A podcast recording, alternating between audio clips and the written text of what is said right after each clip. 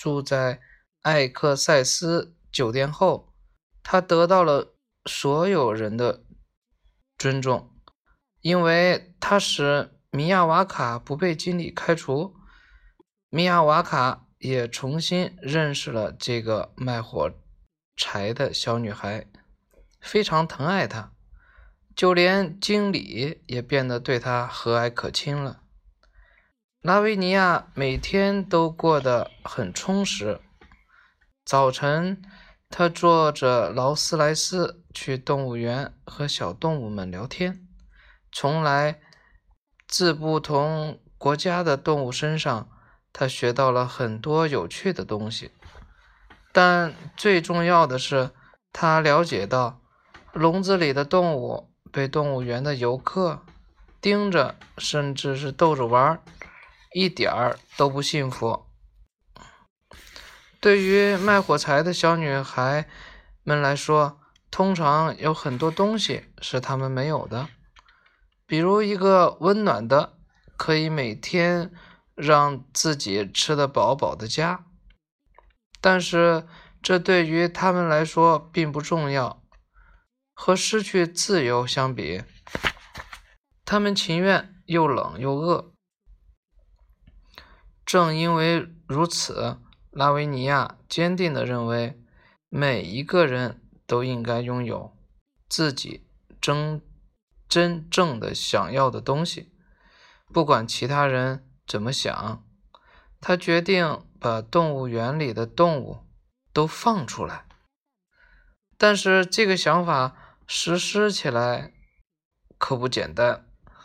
拉维尼亚需要做好做好一个计划。他甚至想到找更有经验的人讨论一下。此时此刻，拉维尼亚感到了一种孤独。他需要一个朋友，而这恰恰是魔法指环不能带给他的。把一个人变成大便，或者把他 拥有的东西变成大便，以此来威胁他。在这样的情况下，或许这个人会屈服或者害怕，但是这样绝对无法交到朋友。对于这一点，拉维尼亚心里非常清楚。到了二月，酒店来了一个负责开电梯的小伙子，他是米亚瓦卡的大儿子，叫多维尔。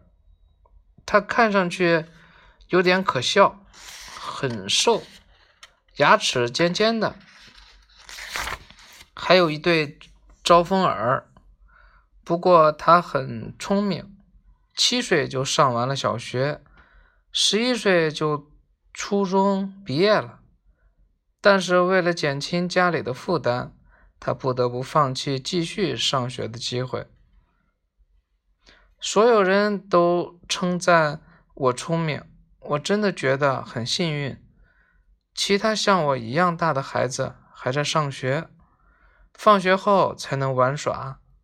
我因为太聪明了，所以可以每天八个小时。都坐着电梯上上下下，警察却不能抓我的爸爸和老板，因为我已经完成了义务。复杂的词语，但他感觉到多维尔很怀念上学的日子。拉维尼亚从来没有去过学校，不过他非常喜欢那个地方，但是。你们听说过卖火柴的小女孩上学的故事吗？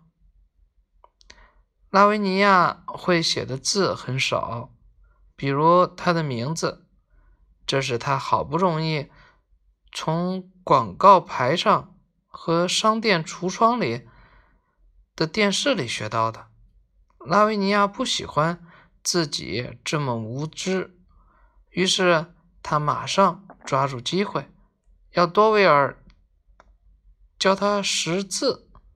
从此以后，拉维尼亚大部分的事，如果没有其他客人，多维尔就教拉维尼亚一些很有趣的东西，比如加、减、乘、除。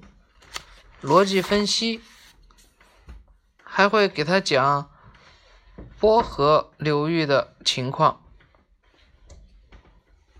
和乔瓦尼·帕斯科里的诗就这样乘着电梯上上下下，拉维尼亚学会了很多东西。